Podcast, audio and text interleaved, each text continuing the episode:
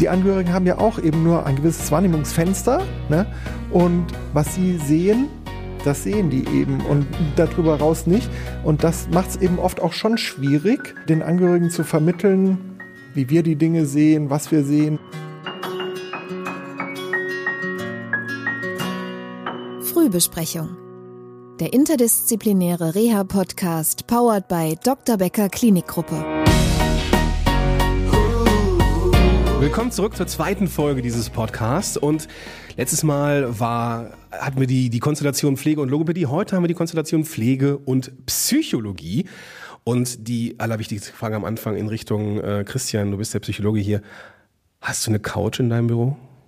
Ich habe leider keine Couch in meinem Büro. Das hätte ich ganz gerne für mich hin und wieder, aber äh, für Patienten brauche ich das gar nicht. Okay. Conny, du bist hier in der, in der Klinik schon wie lange? Äh, seit zwei Jahren ungefähr. Habe vorher jahrelang auf einer Intensivstation gearbeitet. Und ich fand es hier ganz spannend, auch mal zu sehen, wie, äh, ja, wie das nach, nach einer Intensivstation weitergeht. Ne? Also äh, für mich war das jetzt so eine große Herausforderung. Aber ich finde es super toll und mir gefällt es hier eigentlich sehr gut. Was war die Herausforderung und äh, wie ist es immer noch eine Herausforderung? Es ist immer noch eine Herausforderung, weil wenn man so teilweise sieht, wie Patienten hier ankommen von den Intensivstationen, ähm, ja, dann nachher wieder sieht, wie sie vielleicht eventuell wieder rausgehen, ist dann natürlich supi. Ne? Wenn, ich kann mich an so manchen Patienten erinnern, der halt eben mit der Trage reingebracht wurde und der dann nachher zu Fuß wieder rausgegangen ist. Ne? Ich meine, gut, klappt nicht vielleicht bei jedem Patienten, das hängt auch immer ein bisschen mit der Erkrankung zusammen. Aber ansonsten, die überwiegende Teil geht zu Fuß wieder raus. Klasse, weil das ist, äh, du siehst mich jetzt schmunzeln und ich kann spüren, dass die Zuhörenden auch gerade schmunzeln, weil in der, in der Folge davor hat nämlich die Kollegin das Gleiche gesagt. Ja, dass sie gesagt hat, es ist, es ist eine Herausforderung, die Leute kommen mit schwerkrank hier rein und es ist eines der tollsten Erlebnisse zu sehen, wie die zu Fuß den, in Anführungsstrichen, Laden wieder verlassen. Ja, das ist halt eben auch so, ne? Ich habe über 30 Jahre auf einer interdisziplinären Intensivstation gearbeitet und äh, oftmals sind die Leute halt eben verstorben oder halt eben auf die Stationen verlegt worden. Und für mich war dann immer ein bisschen schwierig, dann nachzuvollziehen, was aus den Patienten geworden ist, weil man kriegt nicht so die Rückinfos von den Stationen. Hier kann ich dann jetzt live sehen, wie Patienten halt eben von den Intensivstationen hier ankommen und wie das dann halt weitergeht. Ne? Äh, meine erste Frage wäre nämlich auch gewesen, so, was macht denn diesen Reiz aus? Ne? So, gerade im Vergleich so äh, intensiv und ambulante Pflege, aber das hast du eigentlich schon total perfekt beantwortet, oder? Also das ist, ja, ist es das? So? ja, das ist so. cool. Christian, man, ich habe es ja gerade so ein bisschen flapsig gesagt, so, du hast dann hast du eine Couch im, im, im, in deinem Büro. Man denkt ja jetzt bei dem Psychologen jetzt erstmal daran, ja, ist es jetzt Freud oder ne, muss ich jetzt irgendwas aufarbeiten mit meiner Historie oder sowas. Aber das ist hier gar nicht dein Job. Was ist deine Aufgabe hier in der, in der Klinik? Naja, Neuropsychologie ähm, geht eigentlich auch auf andere Ursprünge zurück. Mhm. Ne? Also das ist tatsächlich, wenn man das in die Historie guckt, geht die Neuropsychologie sehr stark auf äh, Weltkriegsereignisse zurück, äh, Hirnverletzte, die irgendwie Schussverletzungen mhm. bekommen hatten und so. Und da, da, da ist der Ursprung der Neuropsychologie stärker drin als jetzt bei diesen Geschichten mit Sigmund Freud und so. Mhm. Und dementsprechend gibt es bei uns auch eine komplett andere Tradition ja. Ja, der Behandlung, ganz andere Behandlungskonzepte und Neuropsychologie. Das, ähm, der Name sagt das ja schon. Das ist so Programm. Wir beziehen uns auf neurologische Patienten. Mhm. Na, das ist also unser äh, Klientel. Ja mit dem wir uns beschäftigen. Und, Was sind denn ähm, die ähm, typischen Erkrankungen, die äh, du Tag ein, Tag aus siehst bei den Patienten? Also man kann so zwei Schwerpunkte eigentlich angeben. Das eine ist bei, ähm, sagen wir mal, Schlaganfallpatienten oder Schädelhirntraumapatienten, die also eine Hirnverletzung haben, dass sie kognitive Defizite haben. Ganz prominent sind Aufmerksamkeitsdefizite, Konzentrationsschwächen, mhm. Gedächtnisstörungen sind eben ganz häufig. Ne? Also das sind 80 Prozent der Schlaganfallpatienten, bei denen man in irgendeiner Form und Ausprägung solche Defizite finden kann. Mhm. Das ist, äh, das ist also ein sehr großer Schwerpunkt unserer Arbeit mit passenden neuropsychologischen Methoden, diese Dinge zu untersuchen und dann halt auch Therapie anzubieten. Ja. Also Aufmerksamkeitstraining, Gedächtnistherapie. zum Beispiel. Es gibt auch ähm, ganz skurrile Störungen, wie zum Beispiel Neglect, mhm. eine räumliche Wahrnehmungsstörung oder eine Störung, also räumlicher Verarbeitungsprozesse, mhm. bei denen die Patienten die Hälfte der Welt irgendwie nicht mehr mitkriegen. Mhm. Auch unter Umständen die Hälfte von sich selber. Ja, also dass sie wie, wie, wie, ja, wie äußert sich das so im Alltag? Also wie erkenne ich von außen, dass jemand einen Neglect hat? Ja, das ist gar nicht so leicht zu erkennen. Das ist ja oft auch das, was Neuropsychologie auszeichnet, dass wir Dinge untersuchen, die man so offensichtlich gar nicht sehen kann. Mhm. Also so ein Neglect zum Beispiel, den kann man abschätzen, wenn ein Patient öfter mal irgendwo an der linken Türkante hängen bleibt oder mhm. so, ne? Und meinetwegen den linken Arm sich grün und blau gehauen hat. Mhm. Oder der Arm beispielsweise auch so auffallend äh, wenig genutzt wird, obwohl der motorisch funktionieren würde. Ne? Also das ist so ein, so ein Merkmal von Neglect. Also diese kognitiven Störungen, das ist ein wesentliches Element unserer Arbeit, was sonst in der Psychotherapie also eigentlich überhaupt keine Rolle spielt. Ja. Das ist halt bei den neurologischen Patienten ein Schwerpunkt. Ja. Also, also, also generell diese, diese, diese ja, Wahrnehmungsverarbeitung. Ja. So, ich erinnere mich da ja. an, an meine Zeit als, als, äh, als Therapeut ähm, und wir hatten dann äh, ja auch, waren dann mit Physio und Logo mhm. in, bei einem Patienten, haben ihn mobilisiert an die Bettkante und haben dann gemerkt, dass er unfassbar in eine Richtung zu drücken scheint. Ja, ja, genau. So, damals nannte man das irgendwie Push-Symptomatik. Push genau. Ich glaube, heute nennt man das nicht mehr so, aber ich, ich weiß es nicht.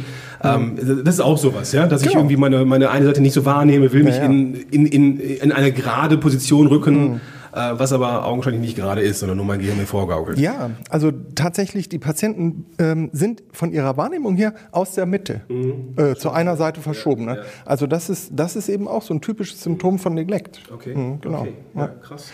Das ist äh, sehr, sehr faszinierend. Deswegen, mhm. ähm, ja, also, also kann man das, Bücher drüber schreiben, hat ja, man auch getan. Äh, wie gesagt, das ist die eine Säule von unserer mhm. Arbeit. Die zweite Säule, die ist tatsächlich ein bisschen stärker so psychotherapeutisch. Das ist eben gerade alles, was so Krankheitsverarbeitung anbelangt. Ne? Also das ist ja oft auch ein Riesenthema bei vielen Patienten, dass wenn die einen Schlaganfall haben und sich erleben, äh, ja, vorher ging alles wie selbstverständlich, plötzlich kann man nicht mehr richtig sprechen, plötzlich kann man nicht mehr richtig äh, Nahrung zu sich nehmen und ja. so weiter, ganz viele Einschränkungen.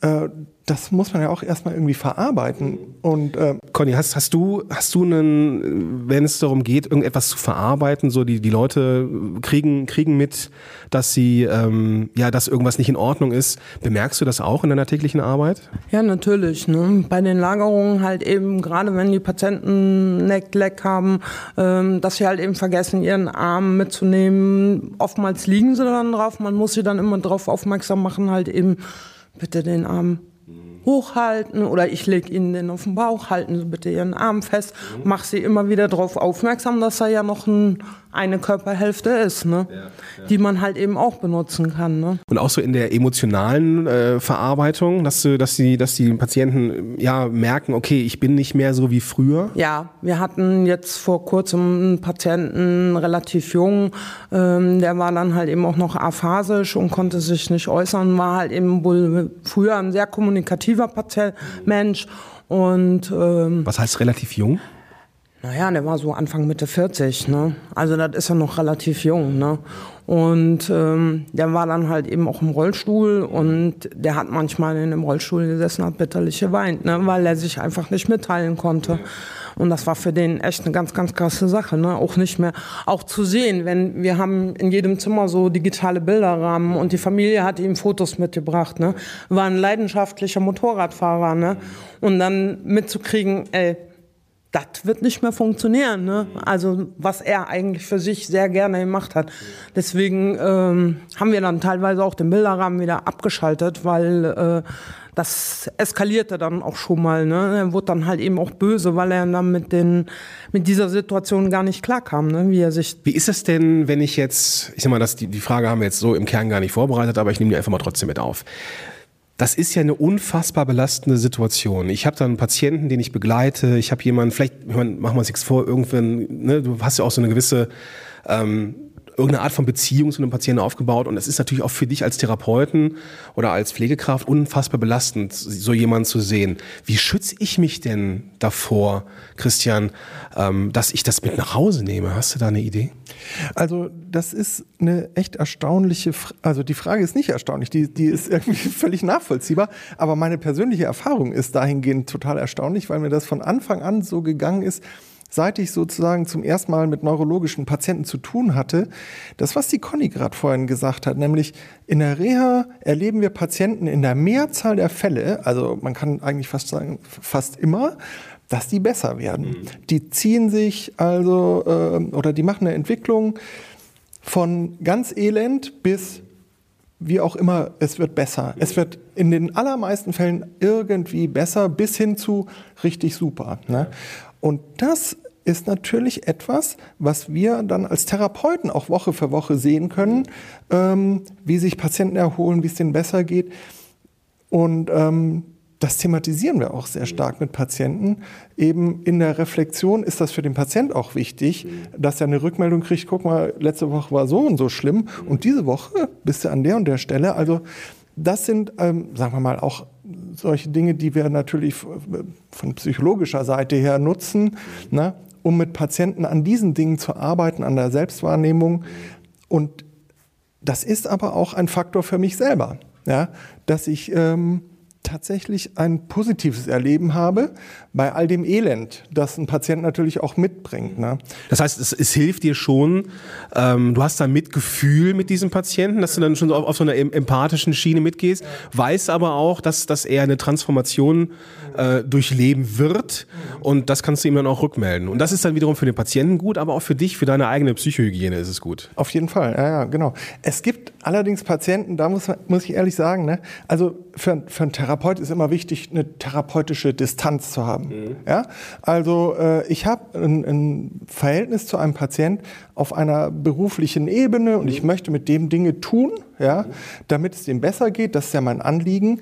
Und das hat mit meinem Privatleben nichts zu tun. So. Aber manchmal erlebt man tatsächlich Fälle, ja, also wo man sich die Tränen dann echt schwer verkneifen kann. Da kommt man dann auch eben mit, mit seiner ganzen Distanz so an die Grenzen. Aber es ist ein Stück weit ein normaler Prozess. Ja, ja. Gibt es denn die Möglichkeit, dass wenn ich als Mitarbeiter an meine Grenzen komme, auch zu dir kommen kann? Also die Möglichkeiten gibt es natürlich. Ne? Also gerade, sagen wir mal, wenn wir jetzt auch von dieser ähm, schwer betroffenen Station sprechen, dann bin ich ja auch ansprechbar, natürlich für das Personal. Mhm. Ne? Also das ist ja gerade auch eine ganz großartige Qualität, die wir da realisiert haben. Und das passiert auch. Mhm. Ja, also dass, äh, dass wirklich auch ähm, Therapeuten, ähm, dass, dass man die Möglichkeit hat, entweder die anzusprechen, mhm. ich kann das ja auch machen, ja, auf die zugehen und sagen, eh, was ist passiert, mhm. ja, wenn, wenn man das offensichtlich sieht, dass es jemand schlecht geht, mhm. na, das muss ja nicht immer nur der Patient sein, dem ja. es schlecht geht. Ja. Also in bestimmten Fällen hatte ich das tatsächlich auch schon mal in einem sehr drastischen Ausmaß, dass es Therapeuten sehr schlecht ging mhm. und die dann wirklich eine Stunde bei mir im Büro saßen. Okay. Also das war tatsächlich, wo ich dann Patienten abgesagt ja. habe oder andere Termine und dann eine Stunde für den Therapeut da war. Werden da Räume geschaffen für in solchen, in solchen konkreten mein Fällen? Mein Büro. Okay. Ja, also ja. Das, das geht dann natürlich. Ne? Also das, das ist dann auch ein sehr geschlossener Raum, sehr äh, individuell, da geht auch nichts nach draußen sozusagen. Ja. Wie ist es denn so mit den, mit, den, mit den Begegnungen? Wo finden die denn statt, wenn ich jetzt, um, wenn ich jetzt mich mit meinen Kollegen austausche, so auf, auf der Station? Also auf der Station haben wir natürlich einerseits das ganz große Stationszimmer, ja. Also das hat auch im Grunde genommen zwei Räume, mhm. ähm, so diesen, diesen Dokumentationsraum und Überwachungsraum und dann gibt es noch ein Besprechungszimmer hinten dran, ja. wo ich auch Schiebetüren zumachen kann und dann äh, abgeschlossen sein kann. Mhm ähm, sozusagen und mich rausziehen kann mhm. mit jemandem. Ne? Mhm. Das ist möglich. Was haben wir sonst noch? Die Küche. Küche. Ja, genau. Das ist auch so ein Begegnungsraum. Mhm. Und wir haben natürlich noch das Therapeutenzimmer, äh, wo Dokumentationsmöglichkeiten sind und ähm, wo man auch drei, vier Stühle hat, wo man sich äh, hinsetzen kann und einfach auch mal miteinander sprechen kann. Also das ist ähm, etwas, ja, was eigentlich, was eigentlich gewünscht ist, dass man sich austauscht. Das ist gewünscht, genau. Also das, das ist ja auch eine architektonisch schon quasi, ja, ja, ja dadurch, genau. dass man diese Räume hat. die Station ist ja 2017 neu eröffnet worden, ne?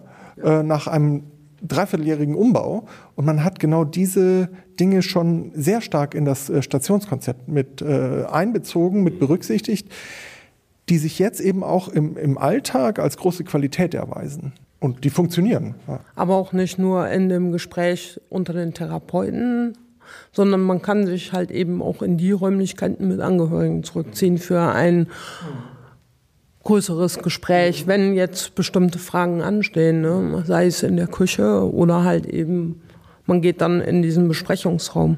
Ihr habt einen Fall mitgebracht, den ich total spannend finde, aus dieser medizinischen Sicht betrachtet. Ähm, Conny, vielleicht kannst du den mal kurz skizzieren. Was ist das für ein Fall gewesen und was macht ihn so herausfordernd? Ja, der Fall ist eine junge Patientin, die war so Mitte, Ende 30, hat, äh, ist zu Hause aufgefunden worden mit einem Blutzucker von 18. Bei der war halt eben auch eine Mangelsucht diagnostiziert worden, sehr viele psychische Störungen. Und man weiß halt eben nicht, wie lange die Patientin da gelegen hat. Ähm, die ist dann reanimationspflichtig geworden und hat ähm, halt eben einen hypoxischen Hirnschaden erlitten. Ne? Kannst du ganz kurz skizzieren, was ein hypoxischer Hirnschaden ist? Ja, da ist halt eben das Gehirn mit Sauerstoff zu wenig versorgt worden. Ne? Ob unter der Reanimation oder halt eben mit dem niedrigen Blutzucker, kann man jetzt auch nicht mehr so wirklich äh, äh, nachvollziehen. Ja, okay, Entschuldigung. Ja, ich wollte nur einfach mal Nein, für die. Alles gut. Und diese Patientin war also anfangs sehr aggressiv. Man hatte also immer nur so eine Embryonalstellung in dem Bett, ähm, ließ sich nicht lagern, ließ sich nicht anziehen, ließ sich nicht waschen. Die hat sich also wirklich von vorne bis hinten gegen alles gewehrt. War die Patientin denn in irgendeiner Form orientiert? Nein, in keinster Weise. Ne? Also die wusste nicht, wo sie war und äh, Sie konnte auch keine Äußerungen machen, wer sie ist und wie sie heißt. Also sie konnte sich weder verbal äußern noch sonst irgendwas. Also und dann gab es da dieses Angehörigengespräch und das ja, gab dann einige erhellende Details. Kannst du sagen, was es war? Also ähm, bei der Patientin war ja das Problem, dass sie selber über sich überhaupt nichts sagen konnte. Ja? Also sie war nicht in der Lage, irgendwelche Dinge äh, zu, äh, anzugeben. Aber das ist natürlich immer der Punkt, wo dann die Angehörigen ins Spiel kommen. Und da war die Mutter der Patientin dann auch ähm, erreichbar. Mhm. Die war ganz oft bei der Patientin und ich konnte dann von psychologischer Seite ein Angehörigengespräch mit ihr machen. Und die Mutter konnte einfach auch zu dem Background der Patientin dann ganz viel sagen, mhm. wie, es, wie sie in diese ganze Situation, in ihre gesundheitlichen Problemlagen so reingekommen ist, wie sich das über die Jahre so entwickelt hat. Mhm. Und das hat natürlich auch gezeigt, was für eine gravierende äh, Psychopathologie äh, bei der Patientin halt vorgelegen hat, mhm. bevor die diesen hypoxischen Hirnschaden dann bekommen hat, der letztendlich die neurologische Diagnose darstellt. Äh, gibt es, gibt es also gibt es eine logische Konsequenz irgendwie aus ihrer äh, Psychopathologie, dass es irgendwie dahin führte? Und wenn ja, wie war das denn dann? Also die Patientin war ja äh, hatte eine Anorexie, die war sehr stark abgemagert.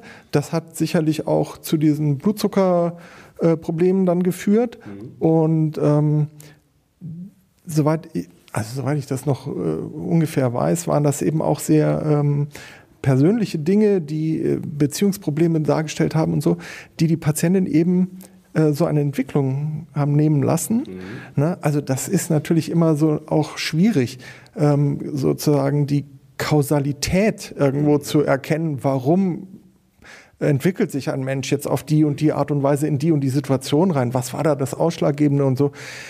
Äh, dazu haben wir ja gar nicht die Möglichkeiten, das alles zu erfassen. Ja. Aber da gab es schon eben so Meilensteine, sozusagen, an denen man erkennen konnte, okay, seitdem das und das passiert war, mhm. ging es der Patientin auffallend schlecht. Dann hat die die Essstörung entwickelt, ja. Und das ist dann eben auch die waren auch äh, beide, glaube ich, sogar in Psychotherapie, in psychotherapeutischer Behandlung. Beide? Wer war beide? Die Patientin und die Mutter. Ah, okay. Ja? Mhm. Und ähm, trotz alledem ist das also für die Patientin immer schwieriger geworden und immer schlechter gelaufen. Ja. Mit, der, mit, dem, ja, mit der Konsequenz, dass sie dann diese Hypoxie ja. bekommen hat, die dann natürlich eine, ja, eine gravierende Veränderung ihres Leistungsvermögens ähm, bewirkt hat, ihrer Hirnleistung, ne, eine hypoxische Hirnschädigung. Je nach Schweregrad bedeutet halt in vielen Fällen, dass man wirklich nicht mehr in der Lage ist, äh, eigenständig äh, ja, seine Existenz irgendwie ja. gestalten zu können. Klar, klar. Und das war bei der Patientin ganz eklatant so. Eben zu den psychischen Problemen, die sie vorher sowieso schon hatte, mhm. kam das halt dann noch obendrauf. Und das hat den Fall natürlich auch sehr, sehr schwierig gemacht. Mhm. Ja, und ja. Und dann, äh, ja, schwieriger Fall. Und dann ist man natürlich trotzdem eingebettet in, in dieses Team. Wie war das denn jetzt so für euch, aus Sicht der Pflege mit dieser Patientin zu arbeiten? Was waren so die Ziele für euch? Also die Ziele für uns waren halt eben, dass wir dann auch diese Embryonalstellung mal äh, durchsprechen. Durchsprechen, Muster, okay. wir sie dann halt eben auch mal in den Rollstuhl setzen kann und ähm, so diverse andere Sachen. Und dieses Ziel haben wir also wirklich erreicht. Ne? Jetzt, war, jetzt hast du gesagt, die war so, so ein bisschen wehrig. Äh, ja, Compliance jetzt nicht so unbedingt da. Nee, ähm, wie, wie, was, aber es war letztendlich so, dass ähm, wenn man mit ihr ganz ruhig sprach und sie auch so an dem Arm anpackte und sagte, so, wir machen jetzt das und das. Und man durfte halt eben auch nicht allzu hektisch werden in diesem Zimmer. Ähm, war es also wirklich so, dass sie dann nachher ihre Wehrigkeit aufgegeben hat und sie sich von uns waschen ließ, anziehen ließ und wir sie dann auch ohne Probleme äh, dann in den Rollstuhl transferieren konnten, so dass sie dann halt eben auch mal eine andere Sichtweise des, des, der Welt bekam, ne? wie nur in dem Bett zu liegen. Und das war dann halt eben schon sehr gut. Letztendlich hatten wir sie nachher zum guten Schluss so weit, dass sie auch ein paar Schritte laufen konnte. Und äh, gut, mit dem Essen, das klappte nicht, aber äh, sie musste Essen immer noch angereicht bekommen. Und, aber mit dem Trinken, das klappte schon gut. Wenn man ihr dann so einen Becher davor auf ihren Tisch stellte, äh, war das kein Thema. War das mit dem Essen so ein Antriebsding oder kam da die Anorexie wieder durch? Was glaubst du? Also das war garantiert äh, so eine Antriebsstörung, die ähm, also ja worauf man das jetzt konkret attribu attribuieren will, ist ja wirklich sehr die Frage. Aber was die Conny gerade beschrieben hat, das waren, glaube ich, die, die wesentlichen äh, Verbesserungen, die wir erreichen konnten im Rahmen dessen, was die Patientin überhaupt schaffen konnte. Ne? Das war ihr Reha-Potenzial, sich besser zu fühlen, mehr zuzulassen, ähm, dass, dass wir auch erlebt haben, dass sie sich zunehmend wohlgefühlt hat. Ne? Bei all den Schwierigkeiten und Einschränkungen, was auch immer an Störungsbildern die hatte, war das das Entscheidende, dass sie Momente erlebt hat oder auch ja, untertags Situationen erleben konnte, in der es ihr nicht schlecht ging, mhm. ja, wo sie nicht weinen musste, wo sie nicht embryonal irgendwie zusammengekauert war. Das ist ja letztendlich alles auch Ausdruck von einem hohen Maß an Verzweiflung, innerer, völliger Blockade, ja. Und das, das konnten wir da mit der Patientin erreichen und das war ganz viel. Das war ganz viel wirklich. Das hört sich, also ich kriege da so ein bisschen Gänsehaut bei, ja. wenn ich da drüber nachdenke. Ähm, wie ist denn so aus, aus neuropsychologischer Sicht der Arbeitsansatz oder was sind deine persönlichen Ziele gewesen bei der Patientin? Also Ziele sind bei, bei solchen komplizierten Patienten tatsächlich erstmal dass ich ähm, sehen kann, welch, womit darf ich rechnen? Mhm. Was darf sich denn da verbessern? Wo könnte es denn besser werden? Bei diesen hypoxischen Hirnschäden ist das Problem, dass das Gehirn nicht mehr in der Lage ist, sozusagen online das aufzunehmen, was um mich herum passiert. Mhm. Dass ich erlebe Dinge in dem Moment und habe die sozusagen 30 Sekunden später vergessen. Die verschwinden in das Nirvana. Okay. Ich kann das, also kognitiv nicht verarbeiten, aber blöderweise verarbeiten die Patienten das emotional. Ah, okay. Und das, wenn das also schlecht läuft, dann werden die immer depressiver, antriebsärmer, die rutschen in sowas rein, ja, akinetischer Mutismus, da geht gar nichts mehr. Mhm. Die Patientin könnte vielleicht sogar sprechen, mhm. ja, die könnte vielleicht auch eigenständig essen und trinken, aber als sie bei uns ankam, konnte die das alles nicht. Mhm. Und ähm, das, also zunächst mal ist das Ziel zu sehen, welche Potenziale kann die denn haben. Ne? Und das haben wir ähm, auch ähm, ja, gesehen und sehr, sehr gut auch das komplette Team hat da mit der Patientin sehr, sehr gut gearbeitet. Ne? Und ich denke, wir haben die, äh, das Potenzial, was, was die Patientin ähm, vielleicht in sich trägt, das weiß sie ja auch nicht. Ja, ja? Wie weit komme ich da? Aber ich glaube, die, gerade diese psychische Grundverfassung der Patientin, die haben wir erreicht die kann man dann eben auch noch erreichen. Die kognitive Seite nicht mehr. Ne? Und, und das ist total gut gelungen. Ja, die, die emotionale Seite hast du jetzt gerade angesprochen, Christian. Ähm, Conny, in der, in der, in der Bar, also in der, in der Pflege, wie kann man oder wie konntet ihr denn diese, ich sag mal, diese emotionale Seite ähm, ja, in euren Arbeitsalltag mit einfließen lassen? Hast du da so ein paar Beispiele? Ja, also als erstes hat sie sich ja schon mal emotional geäußert, wenn sie eine Pflegekraft nicht leiden konnte. Okay, wie sah das aus? das sah dann so aus, dass sie halt eben wirklich fürchterlich angefangen hat zu weinen. Ah, okay. Und äh, also wenn sie diese Stimme hörte, dann mhm. war Schluss. Da okay. war sie auch in keinster Weise zur Kooperation bereit. Ne? Wenn sie aber jemanden von jemandem die Stimme hörte, den sie mochte, dann war das alles überhaupt kein Problem. Ne? Dann ähm, konnte man sie versorgen, man konnte sie pflegen, man konnte sie in den Rollstuhl transferieren. Und sie fing dann auch nachher so richtig an zu grinsen. Ne? Das, das, das war dann immer sehr schön, das zu sehen. Oder sie lachte dann auch richtig herzhaft, ne? wenn ihr das gut gefallen hat. Ne? Also von daher, aber wirklich so, sie hat das so ihr Wohlbefinden immer über diese emotionale Schiene gezeigt. Und ihr wart dann einfach auch in der Lage, das so umzusetzen, dass ihr dann die Leute in Anführungsstrichen hingeschickt habt, mit der sie gut ja, klarkam. Und, genau, ja. richtig. Wir haben das dann so eingeteilt immer, dass dann halt eben Leute in dem sie versorgt haben, mit denen sie gut klarkamen. Gut, das kann es auch nicht immer machen, ne? aber so überwiegend schon. Ne? Und das war dann halt immer witzig. Ne? Also sie war dann auch letztendlich so, dass sie äh, ja, wenn ihr was nicht passte, sie, äh, dann hat sie gebrüllt, geschrien oder wenn wir sie einfach nur mit dem Rollstuhl im Zimmer stehen gelassen haben. Wir haben dann immer so die Tür offen gelassen, dass sie uns immer sehen konnte. Aber sie hat dann schon versucht, aus dem Zimmer rauszukommen, damit sie noch mehr mitkriegte. Ne? Also das war dann immer, zum guten Schluss haben wir sie dann einfach schon mal auf den Flur gestellt, damit sie uns alle sehen konnte, wie wir da hin und her laufen. Und dann war das für sie voll in Ordnung und dann war sie glücklich und zufrieden und äh, dazu so ein bisschen Action miterleben konnte. Ne? Jetzt äh, kenne ich das ja aus, aus meiner Klinikzeit ja auch, dass man als Therapeut Therapeut nicht so wirklich viel Zeit mit dem Patienten verbringt, leider. Ähm, die Pflege natürlich dafür umso mehr. Ähm, so im Team, wie, wie habt ihr euch gegenseitig so die Bälle zugespielt, dass die Patientin am Ende dann sogar lachend auf dem Flur stand im Rollstuhl?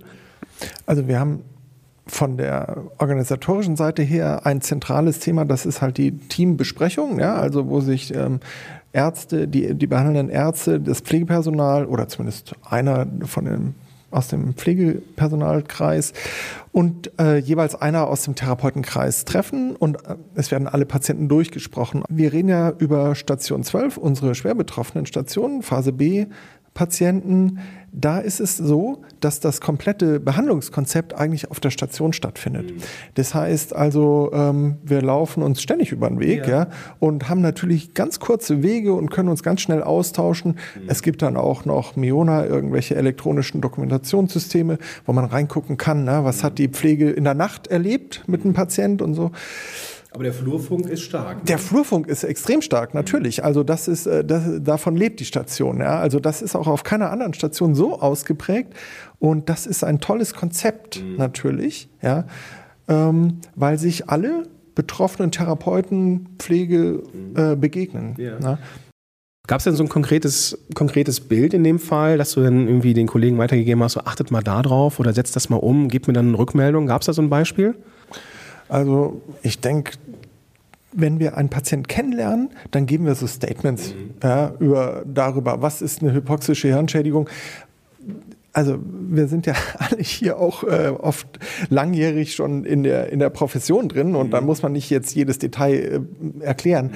Aber ähm, bei der Patientin war das sicherlich auch so, dass wir von der Psychologie zum Beispiel gesagt haben, pocht nicht drauf, mhm. äh, ihr was zu erzählen und dann setzt sie das um und dann behält die das. Das ist einfach völlig unrealistisch, so, solche Dinge. Ja? So, so, meine ich, genau. Oder eben auch der Ansatz zu sagen, guckt auf die Emotionen, auf diese, auf diese affektive Seite, weil da hast du vielleicht wirklich noch einen Hebel, ja. die äh, mit ihr ähm, ja, sie da abholen zu können, zu erreichen und die, zu können. Und dieser Hebel hat ja auch funktioniert. Genau, ne? Ihr habt es genau. so ein bisschen, ich sag mal, betüdelt in Watte gepackt, wenn man es mhm. jetzt mal salopp formuliert, aber das, das war ja genau der Hebel. Ne? Bei uns ist es ja auch zum Beispiel so, dass wir in den ähm, Zimmern jeweils noch so Whiteboards haben. Ja, stimmt. Ne? Wir haben die Whiteboards ja. und dann schreibt jeder, jede Pflegekraft ihren Namen drauf, wer in diesem, dieses Zimmer versorgt. Mhm. Und äh, dann können wir auch uns gegenseitig noch irgendwelche Nachrichten auf das Whiteboard parken. Ähm, Allerdings der Flurfunk funktioniert besser. Ja, ja, das ist einfach so. Und eben mal ein kurzes Gespräch ähm, oder ein kurzes Statement, das ist immer schon ganz wichtig das, das ist, also das finde ich mega faszinierend, ja. Also, dass es zum einen eben auf dieser, diese, diese offiziellen Dinge gibt, wie so ein internes System oder auch so ein, so ein Whiteboard, aber eben, dass, dass das die eigentliche Stärke ist, dass man mal eben kurz ähm, den Psychologen fragen kann, mal eben kurz den Therapeuten fragen kann, ohne dass man jetzt großartig Zeit verliert. Das ist irgendwie ein Raum weiter. Das, ist, das sind ja diese Momente, die einfach ja diesen Erfolg am Ende ausmachen. Ne? Ich finde das schon wichtig, ähm, dass man sich mal eben kurz austauschen kann. Oder wenn sich gerade jetzt kurzfristig irgendwas anderes ergeben hat, ähm, dadurch, dass alle Therapeuten ja oben bei uns auf der Station sind, ähm, die halt eben die Patienten in Therapie haben, sei es die Ergotherapie, sei es die Physiotherapeuten, dass man mal eben kurz ein Statement geben kann und kann sagen, hört mal, so und so ist das jetzt gerade im Moment macht mal ein bisschen Hirsch, macht mal ein bisschen langsam, ähm, Patient hat was für sich, Fieber entwickelt, äh, macht mal heute nur bitte äh, durchbewegen, äh, nicht so irgendwas Großartiges. Also das finde ich schon sehr, sehr wichtig, dass man das mal eben kurz durchgeben kann. Ne? Wir haben ähm, wir haben vorhin in der, in der ersten Folge haben wir über Liegezeiten gesprochen. Ne, wir haben jetzt irgendwie diese Patientin hier vor Augen, die mit diesem hypoxischen Hirnschaden auf, äh, aufgeschlagen ist. Und ähm, irgendwann ist sie vermutlich wieder gegangen oder auch nicht, man weiß es nicht. Ähm, war, war sie zu Fuß am Ende? Nee, sie war nicht zu Fuß, ähm, aber so rollstuhlfähig, so dass man nicht in Pflegerollstuhl, sondern in einen normalen Rollstuhl setzen konnte. Und die Patientin sollte erst äh, nach Hause zu ihrer Mutter. Ähm, da die aber noch berufstätig war, haben wir ganz viele Gespräche mit der Mutter geführt, ob sie sich sicher ist, dass sie diesen Part leisten möchte, weil wir haben ja dann mal aufgezeigt, was so alles dazugehört. Letztendlich ist sie dann in eine WG gegangen. Ähm, was wir halt eben auch sehr spannend fanden, weil wir der Mutter dann auch, also ich bin auch noch Pflegetrainerin, äh, mhm. habe in der vorherigen Klinik, wo ich gearbeitet habe, Beratung und Anleitung für pflegende Angehörige gemacht und dann habe ich das dann mal so aufgezeigt in einem Gespräch und habe dann eigentlich zu ihr gesagt, ob sie nicht mehr davon profitiert, wenn ihre Tochter in so eine WG geht. Und ähm, dann hätten sie noch eigentlich mehr davon, weil irgendwann ich habe es in vielen Familien erlebt, eskaliert das zu Hause. Ähm, wo wir schon den, den Psychologen haben. Ähm, wir hatten in der ersten Folge ähm, dieses Podcast ähm, das Beispiel, dass es Angehörige gab, die sehr, sehr ängstlich waren mit der Patientin, die sehr vorsichtig waren, wo es dann auch unter Umständen ähm, ja, ein bisschen hakelig wurde in der Kommunikation. Ähm, hast du so ein paar Tipps, wie ich mit ich formuliere es mal vorsichtig, wenig kooperativen Menschen umgehe, sei es Patienten, aber auch Angehörige? Also derlei Tipps gibt es bestimmt eine ganze Reihe. Mhm. Ne? Also ähm, schwierige Angehörige, schwierige Patienten, das, ähm, das ist schon äh, ein sehr häufig vorkommendes Thema. Mhm. Ähm, das ist jetzt die Frage, an wen sich die Tipps richten sollen. Also wenn es jetzt in Richtung Pflege geht, ne? Mhm. also auch ja, gerne, ja, auch gerne an also die Pflege oder auch Angehörige. Ne? Grundsätzlich, ne? also äh, zum Beispiel, wenn wir, wenn wir mit, mit äh, Patienten oder Angehörigen zu tun haben, die so in Richtung aufbrausend sind, zum mhm. Beispiel, ne?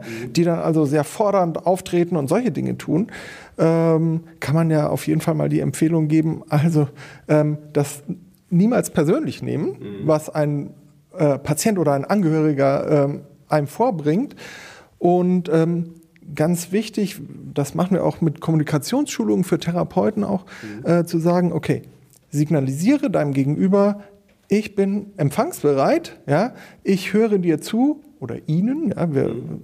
finden das auch immer wichtig, dass man ähm, Angehörigen sowieso, aber auch dem Patienten mit auf, auf einer gewissen Distanziertheit äh, mhm. begegnet.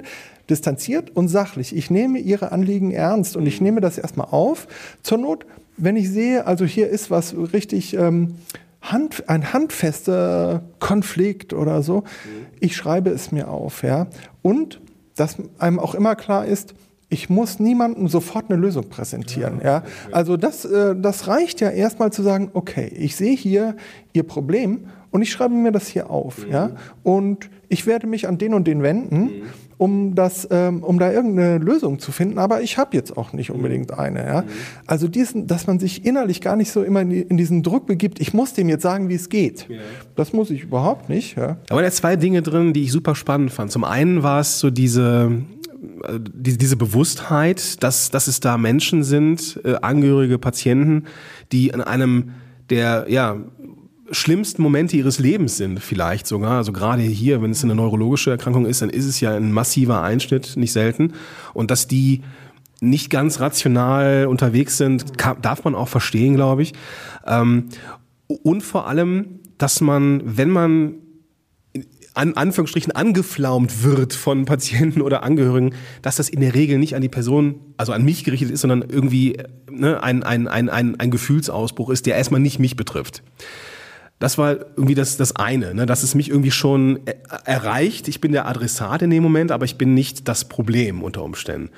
Und dass man dann sagt, okay, ich äh, nehme das an, ich, ich höre Ihnen zu, ich begegne Ihnen wertschätzend. Und wenn ich keine, wenn ich keine Antwort parat habe, dann sauge ich mir nicht irgendwas aus den Fingern, sondern sage, okay, ich nehme das mit, ich schreibe mir das auf.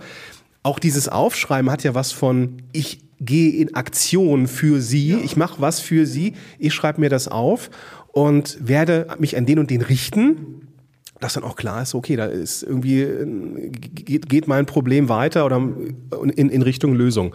Das ist eine sehr, sehr spannende Sache. In der Tat ist natürlich so, dass wir ähm, auch, äh, sagen wir mal, Grenzen haben. Ne? Grenzen unserer Möglichkeiten, Grenzen unserer Ressourcen. Und ähm, das, äh, Conny kann da bestimmt auch noch ganz viel dazu sagen, wie man von, von Angehörigen auch sehr persönlich angegriffen werden kann. Ne? Also das, äh, das ist ähm, sicherlich so ähm, dass das schon nicht so leicht ist mhm. und ähm, dass die Angehörigen oft auch sehr direkt mhm. dann auf einen zugehen und sagen, mhm. was, was ist hier los? Ja, warum wird mein Angehöriger hier, äh, weiß ich nicht, liegen gelassen oder irgendwie so, solch, was die halt, die Angehörigen haben ja auch eben nur einen gewissen Wahrnehmungs, äh, ein gewisses Wahrnehmungsfenster, ne? Und was sie sehen, das sehen die eben ja. und darüber raus nicht. Und das macht es eben oft auch schon schwierig, ja, äh, den Angehörigen zu vermitteln, ja, wie wir die Dinge sehen, was wir sehen und so weiter. Und ich denke schon, dass es äh, ein, ein, wichtiger Job für uns alle ist, auch als Team wiederum, ne? ähm, die Angehörigen dahin zu bekommen, dass sie das Positive sehen, was bei uns passiert und die negativen Dinge, die halt auch da sind, ja, mit unserer Begrenztheit, dass sie auch verstehen, dass das so ist. Mhm. Und da kommst du auch schwer drüber irgendwie, sage ich mal. Ne? Also wir, wir haben ein, ein ganz engmaschiges Konzept, wie wir mit Fehlern umgehen, mhm. wie wir mit äh, Schwachstellen umgehen, ob das Hygiene ist, ob das Organisation ist, ob das äh, pflegerische Dinge sind wo wir ähm, also Fehlerquellen rückmelden können, die aufgegriffen werden, wo dann wieder ein Team dahinter steht, mhm. die dann für Lösungsansätze ja. sorgen, ja, die wir dann gegebenenfalls auch gut umsetzen können. Ja. Aber wir machen das schon lange, ja, und ich denke, es sind auch ganz viele Dinge da schon auf einem sehr hohen Niveau einfach umgesetzt. Das glaube ich gerne. Du hast gerade schon angesprochen, und deswegen will ich es jetzt einfach wissen, Conny. Ähm, es gibt natürlich diese Momente, wo Patienten und an, gerade Angehörige, aus meiner Erfahrung, Angehörige dann auch gerne mal, hm, ich sag mal, etwas übervorsichtig sind mit ihren Angehörigen und dann es unter Umständen auch so ein bisschen Konfliktpotenzial mit der Pflege gibt. Wie geht man denn damit um, ohne dass es eskaliert? Also das ist letztendlich so, ähm, man darf es nicht persönlich nehmen, wie der Christian das schon gesagt hat. Ähm, es entspricht aber auch einer gewissen Hilflosigkeit der Angehörigen. So, wir haben auch so teilweise jetzt auch schon Pläne entwickelt, beziehungsweise die Therapeuten haben Pläne entwickelt, die wir dann in die Zimmer hängen. Mhm. Was sie an dem Patienten machen können. Ja und dann kriegen die von uns halt eben eine Einweisung. Ne? Das können sie jetzt machen. Sie können Mundpflege machen, sie können die Füße massieren, sie können die Hände massieren. So diverse Sachen, wo man die Angehörigen halt eben auch mit in die Pflege mit einbinden kann. Ne? Ähm, meistens ist es so, wenn sonntags ist ja nun wirklich ein therapiefreier Tag. Und wenn wir sagen dann immer, wenn der Patient keinen Bock hat, aus dem Bett rauszugehen, dann bleibt er auch in dem Bett, wenn er das möchte. Weil ich versuche den Angehörigen das immer klar zu machen, dass so eine Woche Therapie von Montags bis Samstags für denjenigen, der diese Therapien macht, genauso ist, wie wenn unser einer untrainierten Marathon macht. Ne? Die sind platt sonntags. Wichtiger Punkt, den du ansprichst, ist diese gefühlte Hilflosigkeit, die ich da als Angehöriger habe. Und wenn ich dann jetzt von euch zum Beispiel jetzt auf, auf der Station so ein, irgendwie so ein weiß ich nicht, ein kleines Briefing kriege, so was kann ich tun, um dem, um meinem Angehörigen was Gutes zu tun, komme ich in Aktion, bin ich nicht mehr hilflos, sondern mach etwas, ja, tue genau. etwas. Das ist ja halt eben. Das fängt mit der Mundpflege an, mit den Füße massieren, Hände massieren, äh, einfach sich mal daneben setzen und nicht nur die Wand anstarren, sondern auch mit demjenigen in Kommunikation zu gehen, auch wenn der keine Antwort geben kann. Ja. Ne? Das ist halt eben ganz, ganz wichtig. Und oftmals sind es die Angehörigen, die sich, ja, sagen wir mal so, es verlangt keiner, dass die täglich da sind. Aber das sind die Angehörigen, die wirklich so einmal in der Woche mal für eine Stunde auftauchen und die dann richtig Rambazamba machen. Und ich hatte jetzt letztens halt eben so eine Begegnung mit einem Angehörigen. Ja, die aus der Pflege kommen, sind die schlimmsten. Ne? Es ja, sagt man ja immer so. Äh, dieser Mensch stellte sich also als PDL vor bei mir und duzte mich. Und duzte mich auch noch die ganze Zeit. Und dann habe ich nur zu ihm gesagt, Entschuldigung, ich duze Sie nicht und ich möchte auch nicht, dass Sie ja. mich duzen. Ich sage, gut, Sie haben mir Ihre Beschwerden jetzt vorgetragen, die Sie haben. Ich sage, wir werden das nachher ändern. Mhm. Ne? Ja. Aber ich sage, das ist jetzt kein Grund, hier aggressiv zu werden oder laut zu werden. Und, ähm, Abgrenzung ist ein Thema. Abgrenzung mhm. ist ein ja, Thema, ja. genau. Okay. Vielen Dank für diese Einblicke. Und ja, das ähm, war sehr, sehr, sehr, sehr einleuchtend hier heute. Und ähm, ich glaube, da kann man super viel mitnehmen. Ich wünsche euch heute erstmal noch einen großartigen Tag und danke, dass ihr hier wart. Ja, danke. Danke auch. Frühbesprechung der interdisziplinäre Reha-Podcast powered by Dr. Becker Klinikgruppe.